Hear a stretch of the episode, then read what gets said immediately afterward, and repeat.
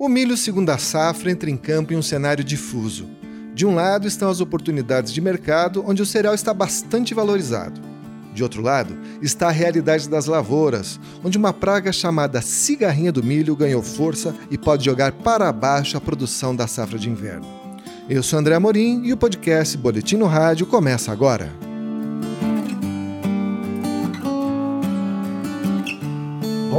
E para começar esse papo, eu gostaria de apresentar as participantes desse episódio, começando pela Kelly Cardoso, que é técnica que acompanha a, a técnica responsável, né, pela Comissão das Mulheres. Bem-vinda, Kelly, tudo bem? Tudo bem, bom dia. Muito obrigada pelo convite. Também quero apresentar a Ana Paula Kowalski, que é técnica do Departamento Técnico Econômico aqui da FAEP. Bem-vinda, Ana. Obrigada, André, mais uma vez por estarmos aqui conversando. E também quero apresentar a minha colega, a jornalista Bruna Miller. Oi, Bruna. Oi, André. Bem-vinda, convidadas, e um oi para quem está nos ouvindo também. Bom, eu acho que vamos começar pelo assunto, vamos assim, mais periclitante, né, Ana? Que é o milho aqui no Paraná, que já está entrando, a segunda safra já está entrando em campo, né? Já, com um pouco de atraso, na verdade, os trabalhos vão intensificar mais em março, por conta do prolongamento do ciclo da soja, né? Mas já estamos sim na, nos preparativos para a implantação da safra. E sabe que eu vejo muito produtor com uma expectativa muito grande em relação a essa safra de milho, porque o cereal tá assim, tá, como diz na gíria, tá voando, né, Ana? Eu estava vendo um dado aqui que em fevereiro de, do ano passado a saca de 60 quilos estava valendo mais ou menos R$ 39,50. Agora, em janeiro de 2021, eu vi uma cotação que ela estava sendo comercializada a R$ 72,50. O que, que aconteceu com o milho nesse espaço de tempo, Ana? O mercado realmente está muito favorável não só para o milho, mas para praticamente todas as commodities, né? A gente já teve um cenário de elevação de preço no ano passado por conta da pandemia e de, de demanda mais aquecida dos mercados mesmo. E isso continua para esse ano. Então a gente tem uma condição de mercado muito favorável para a comercialização do milho Claro que tem também uma contrapartida de um custo de produção um pouco maior, porque a gente importa fertilizantes e defensivos em dólar também, né? Mas por conta da demanda de exportação e mesmo do mercado interno, que para o milho é basicamente para a produção animal, né, de, de suínos e aves, e também bovinocultura, a gente tem sim um cenário muito bom de preços para o pro produtor. E parece que vai ficar firme, né? Digamos assim, a demanda da, da indústria de carnes, essa demanda continua bem aquecida, né? É, agora a gente tem um período que realmente o preço tem que estar tá um pouco maior, né? Porque a, a gente tem uma colheita de primeira safra pequena hoje, né? A, a produção grande se concentra na segunda safra, a oferta aumenta. Então é um preço de, de entre safra, digamos assim, né? Que a gente tem um aporte de produto um pouco menor no mercado. Mas mesmo com a colheita, a gente acredita que vai se manter um nível de preço muito interessante para o produtor, porque realmente o, o mercado está tá acenando isso, né? A gente tem uma oferta equilibrada e o dólar, é, o câmbio está se comportando é, como tem se comportado, com algumas variáveis políticas, econômicas, então não deve também trazer grandes surpresas e os preços devem se manter nesse patamar, sim. A gente pode esperar um, alguma diferença em relação aí a outros mercados, já que o Paraná assim, é um grande demandante, já que tem uma produção de frangos grande, né?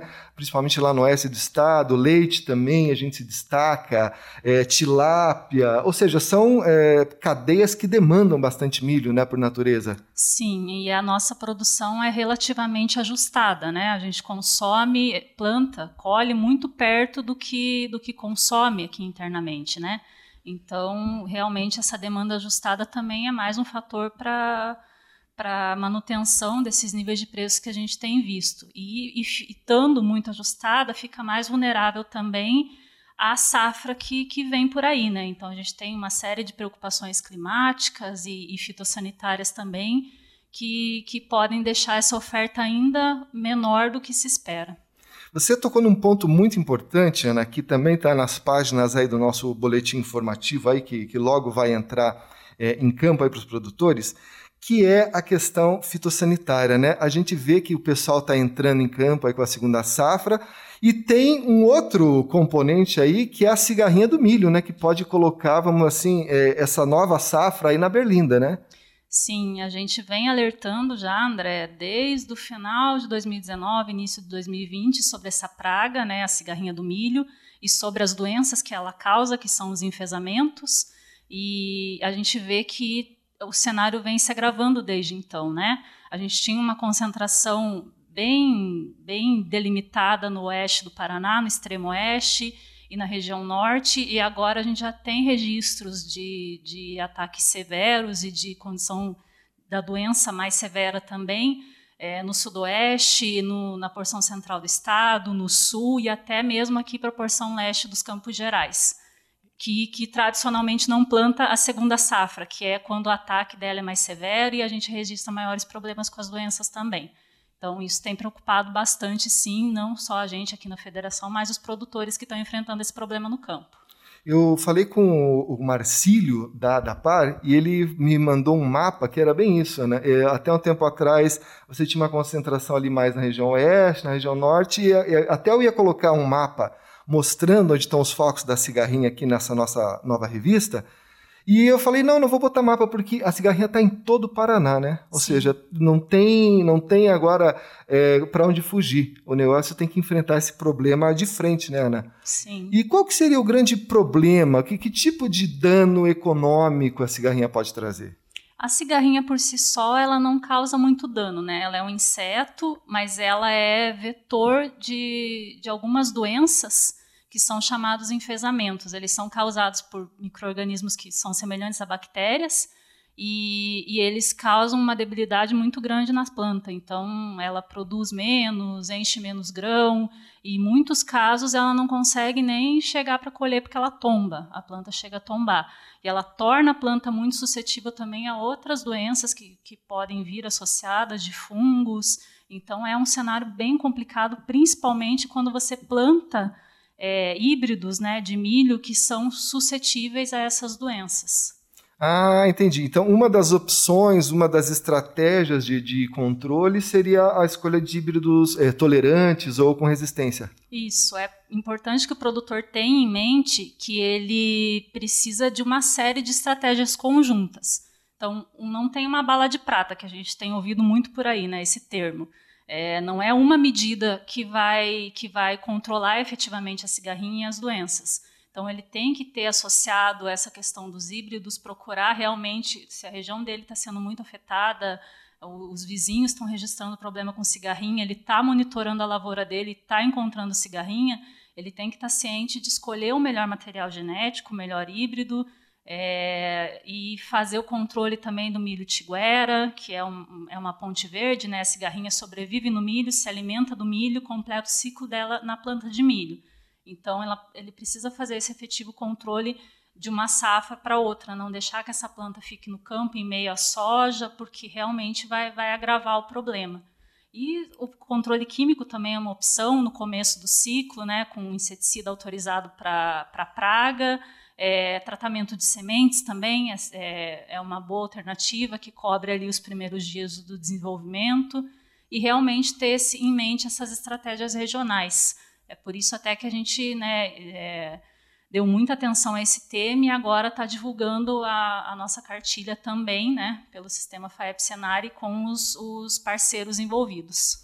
Até você tocou num ponto bem interessante, né, Ana, que é o, essa questão conjunta, né? Não adianta o produtor isolado ali estar tá fazendo monitoramento, estar tá fazendo controle, eliminar o milho guacho se o vizinho dele está deixando o milho tiguera crescer solto, se não está tomando cuidado com híbridos. Ou seja, tem que ser uma estratégia de todos, né? Tem que ser de todos, porque ela é um inseto, ela voa, ela migra, ela sobrevive não só no milho, mas também sobrevive em outras plantas da mesma espécie, como a braquiária, o próprio trigo. Então, realmente, se, se todos os produtores não tiverem cientes e bem informados e engajados regionalmente, é muito difícil de você conseguir um controle efetivo. É, essa cartilha que a Ana se referiu, ela já está à disposição aí de você, ouvinte, no nosso site, que é o www.sistemafaep.org.br. Você vai ali na seção Serviços e você vai encontrar lá a cartilha sobre a cigarrinha e os enfesamentos para você baixar ela gratuitamente. Essa cartilha foi feita em parceria com a ADAPAR, com o IDR Paraná e com a Embrapa Milho e Sorgo, né, Ana, que tem uma expertise bem grande no, no, enfrentamento da cigarrinha, né? Isso mesmo. A Embrapa, na verdade, foi quem escreveu essa cartilha, né, que foi demandada para eles, nos deu muito apoio e tem nos dado também na, na orientação dos produtores e na produção desse material. E os parceiros envolvidos, que são o IDR Paraná, né, o, a ADAPAR, a, a própria Secretaria de Agricultura, e que estão também com suas ações. O IDR está com uma série de monitoramentos é, no estado. A ADAPAR já fez monitoramentos desde o final do ano passado e já apresentou os primeiros resultados do, das doenças que estão predominando, a distribuição no estado. Então, realmente, esse trabalho conjunto tem sido essencial tanto para a produção da cartilha como da campanha também, com os principais pontos que o produtor tem que ter em mente que a gente vai lançar também. E até você comentou, né, Ana, desse trabalho de monitoramento das lavouras. Eu vi um dado que me chamou a atenção da, da ADAPAR, referente às aplicações de inseticidas. Que na safra verão passada, né, a, a 19-20, o pessoal gastou uma, uma quantidade X de inseticidas. Na safra verão de agora, né, na, no, no, agora 2021, foi quase seis vezes mais esse volume, né? Ou seja, será que o pessoal está se apavorando e passando é, o, o, agroquímico sem muito critério, sem observar muito o problema, a, o comportamento da cigarrinha? É, o, com certeza está tendo uma grande preocupação, né? Como é uma praga relativamente nova no nosso estado, ela vem de anos em outras regiões onde já causava prejuízo, mas no Paraná é recente, vem de safras atrás.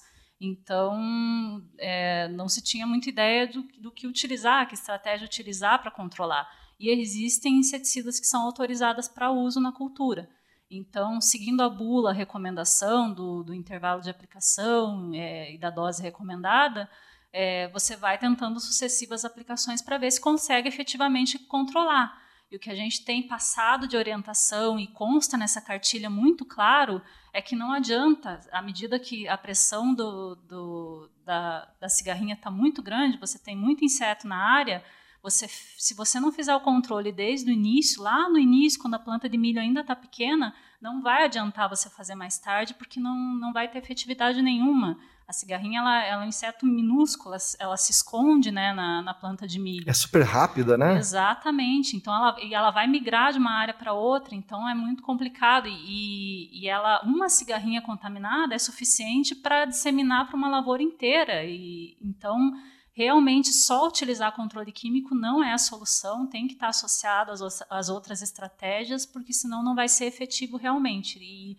e vai virar esse apavoramento geral de tentar controlar é, da melhor forma para que a praga não se alastre, para que a perda não seja tão grande. Sabe que eu tá para o leitor entender, né? A cigarrinha, ela é como o mosquito da dengue ela morde uma pessoa infectada, no caso ela morde uma planta de milho infectada, ela fica infectada e daí ela sai distribuindo onde ela morde, qual planta ela pica, vai ficar infectada.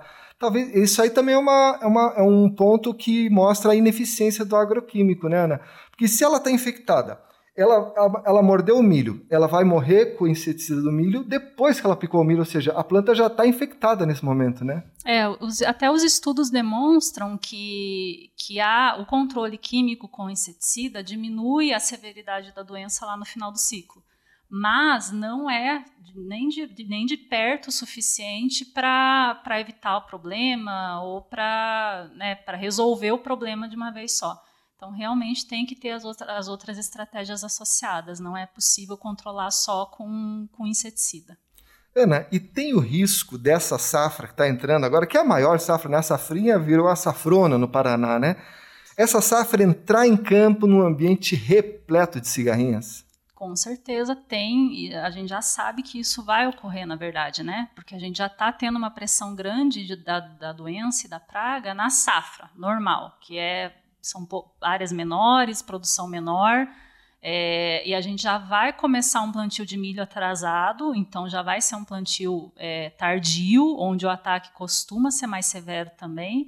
Se houver questão, condição climática associada desfavorável de seca, o estresse vai ser maior, então a manifestação da doença vai ser pior também.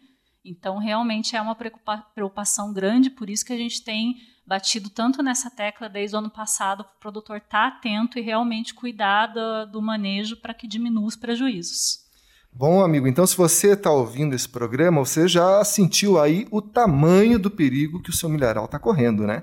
Então, se você ainda tem dúvida como controlar a cigarrinha, como enfrentar esse problema, entra no nosso site, baixa essa cartilha, procure a FAEP, procure o seu sindicato rural, os órgãos de governo, o IDR, a DAPAR, porque a informação está aí, está disponível para você. Cabe agora ao produtor empregar isso para reduzir aí os níveis de população desse inseto e tentar ter uma safrinha aí, ou uma safrona é, mais saudável aí né, nesse ano, né?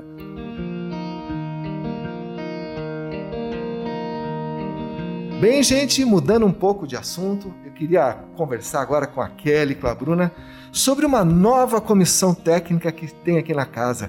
Eu não sei se o ouvinte está familiarizado, mas a, a Federação da Agricultura, a exemplo de outras federações, como a FIEP, FIComércio, tem as comissões técnicas, né? Então a gente tem a comissão técnica de grãos, tem a comissão técnica de leite, tem a comissão técnica de frango e agora nós vamos ter uma comissão especial que é a comissão das mulheres que é voltada a aumentar a representatividade da mulher no campo. É isso, Kelly? Isso mesmo. Na verdade, a Comissão Estadual de Mulheres ela veio para aumentar a representação política né, dentro dos sindicatos, da representatividade e usando ativamente a participação feminina. Olha, e qual foi o ponto de partida? Como que chegou-se a, ideia de que era necessário criar uma comissão é, feminina? Há muitos anos já tem muitas produtoras rurais que procuram né, a federação para fazer movimentos exclusivos para mulheres, querendo, na verdade, atingir esse objetivo de ser mais participativa dentro do nosso setor. Então, o que a gente teve de resposta é que elas deveriam se organizar melhor a respeito disso, não trabalhar mais isoladamente foi onde, no ano passado, nós começamos o projeto né, de trabalhar com a Comissão Estadual de Mulheres e conhecer um pouco mais desse movimento. Foi então que a gente fez um levantamento com todos os sindicatos rurais para saber quais sindicatos tinham grupos de mulheres formalizados e vinculados aos sindicatos. Nós tivemos resposta de todos os nossos sindicatos, somente 19 sindicatos tinham grupos vinculados. Então, nós começamos a trabalhar a partir desse momento com esses grupos. Nós fizemos várias reuniões online, né? Porque de acordo com a pandemia a gente não podia se reunir. Então nós fizemos essas reuniões e tivemos assim um grande retorno positivo dessas mulheres. Foi então que a gente resolveu criar oficialmente a comissão estadual. E na assembleia, dia 25 de janeiro, foi a aprovação de todos os sindicatos para a gente dar início às atividades da comissão. Que beleza. E pelo que eu vi, uma das primeiras atividades foi um workshop de planejamento. Você estava lá, né, Bruna? Sim, eu acompanhei a, as atividades, né? Acompanhei por um, uma parte, né? Que o workshop foram dois dias, né, Kelly? Eu acompanhei no primeiro dia e eu conversei com alguma das participantes que estavam lá e foi bem bacana, assim, sentir a a, vamos dizer, a energia delas, né? Elas estavam bem animadas, bem empolgadas, assim, para dar início às atividades. E eu achei bem interessante essa, essa iniciativa de justamente a comissão é, começar a, a, definir seu planejamento, né, suas estratégias com a participação dessas mulheres, né? Porque nada mais justo que elas participem de algo que elas já tinham, ah, já, já vinham pedindo há muito tempo, né, Kelly? Isso, exatamente. Então, desde o início, o que, que a gente pensou? Não tem como a federação montar essa comissão, porque ela é diferente um pouco da nossa comissão técnica, porque as comissões técnicas elas trabalham em assuntos ligados à produtividade. A comissão da Estadual de Mulheres, ela tem um objetivo um pouco diferente, que é a questão de representatividade. Então, nós temos que trazer essas mulheres para dentro do nosso sistema. Então, por isso que a gente pensou, nada mais justo do que trazê-las para dentro do, do, da comissão desde o início, então, em nenhum momento nós pensamos em fazer um, uma comissão com a cara da FAEP, sim com a cara das produtoras. Olha que beleza. E a gente vê que a mulher, né, quando a gente vai a campo, a gente vê que a mulher já participa na prática né, da lida, ela já está presente na, na, atividade. Né? Faltava ela ocupar oficialmente esse espaço, né? pelo menos a gente tem essa impressão. Isso, na verdade é sim. Elas ainda não. Elas sabem que ela tem um potencial, mas falta ainda esse encorajamento por parte né, delas de tomar atitude e vir à frente do negócio. Tem muitas que ajudam o marido na produção, cuidam dos filhos. Tem muitas que cuidam da área financeira, da, faz a parte de gestão da propriedade, né? E tem muitas que só acompanham os maridos em eventos ou algumas ocasiões. Então, o que, que a gente quer? A gente quer que ela tome seu lugar e não, na verdade, a gente não quer uma briga de gêneros ali. O que a gente quer é essa união, essa força da mulher em união com seu marido, com seus filhos, para aumentar a representatividade de todo os produtores rurais, não só das mulheres, né? O que eu achei muito bacana, Kelly, conversando ali com aquelas mulheres, é que, pelo que eu pude entender, esse, grupo inicial, ele foi é, definido das mulheres que já têm né, um histórico de liderança, né, que têm um pouco mais de disponibilidade para participar. E eu achei muito bacana, que, conversando com elas, que é, é como se elas ali já têm um pouco mais dessa, por ter um pouco mais dessa experiência, né, de liderança, é como se elas fossem servir de, de um exemplo, vamos dizer assim, uma uma, uma inspiração. Uma inspiração, exatamente, para saber identificar outras mulheres que têm esse espírito, né, que ainda precisa ser despertado e, e, mostrar que, olha, elas contaram, né, várias histórias que elas também passaram por, por várias dificuldades, né, por serem mulheres e tudo mais. E eu acho que é justamente isso, esse ponto, André, de ser uma inspiração e mostrar para as outras mulheres, olha, é difícil, é difícil, mas conseguir tô aqui você também pode. Acho que é, esse, essa iniciativa é bem bacana. É, foi bom você ter tocado, Bruno, nessa questão dessas mulheres que estão aqui. Então, foram 15 produtoras que foram escolhidas pela nossa coordenadora da comissão, que foi nomeada, né, pelo nosso presidente, a Lisiane Kizek. Então, ela, nessas reuniões que nós fizemos no ano passado, é, a própria Lisiane identificou essas mulheres durante a reunião e trouxe, né, fez o convite para participar do workshop. Desde o momento que a gente convidou, né, todas para participar, todas já se sentiram pertencentes a essa comissão e já começaram, vieram realmente aqui para trabalhar e definir, né, na verdade, as ações que a, a comissão vai tomar. Olha que beleza.